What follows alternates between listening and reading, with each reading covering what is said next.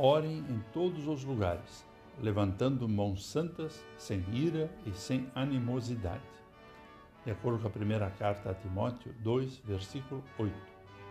Olá, querido amigo da Meditação Diária Castelo Forte 2024, dia 18 de janeiro.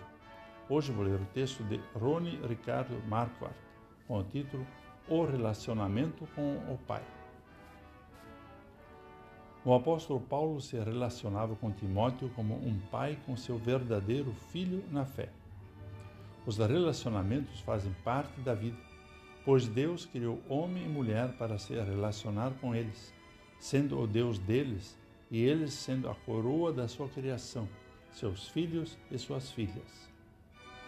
Falando com o pastor Timóteo, Paulo o orienta em diversas situações para que exerça o ministério em bom relacionamento com todas as pessoas. Entre essas orientações, o apóstolo também fala sobre a oração.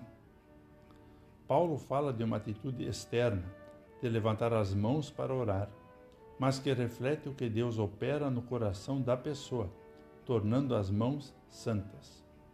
As mãos também são santas quando toda a ira e a animosidade são removidas quando não há brigas e discussões, quando há arrependimento e perdão, antes da oração ser levada a Deus.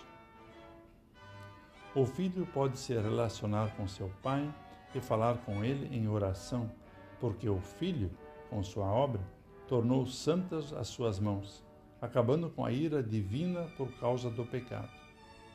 Em Jesus, nosso relacionamento com o Pai foi restaurado e podemos chegar diante dele e falar com ele em todos os lugares.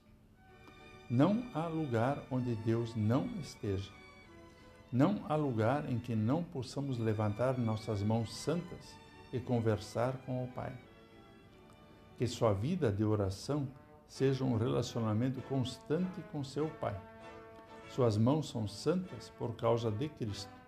Levante-as onde e quando for necessário e confie que seu Pai amado ouve e atende você. Vamos falar com Deus. Querido Deus e Pai, saber que fomos criados para estar em relacionamento contigo é uma benção.